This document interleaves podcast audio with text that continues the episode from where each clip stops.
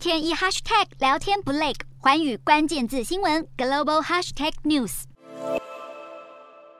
美国国安顾问苏利文十三号在卢森堡会见中国中央外事委员会主任杨洁篪，还进行了长达四点五个小时的闭门会议，谈到台海、北韩还有乌俄战争等议题，涉及美中关系以及全球安全。对于这次双边对话，美方相当低调。白宫国安会的摘要表示，美中应该要维持开放的沟通管道。苏利文向中方强调，美国坚持美中三项联合公报、台湾关系法和一中政策，但也关切北京对于台海的胁迫性言辞和行动。不过，外媒引述美方官员。消息表示，这次会谈没有特别对第二次拜习会进行安排。不过，杨洁篪在会议中对苏利文则是不太客气。中方表示，台湾问题是中国的内政，不容许外国干涉。这个问题是中美关系的政治基础，处理不好将会产生颠覆性影响。更要求美国不要有任何误判和幻想，必须慎重处理涉台问题。刚好在十三号，中国外交部发言人汪文斌也针对台湾问题发表了强硬谈话，高调指责美国。美中近期的对话，还有两国防长在香格里拉对话上的交流，都凸显了中国强调对分裂台湾势力不惜一战的决心，但是美国防长奥斯汀依然表示，这次面谈是美方致力与中国解放军建立沟通管道的重要一步。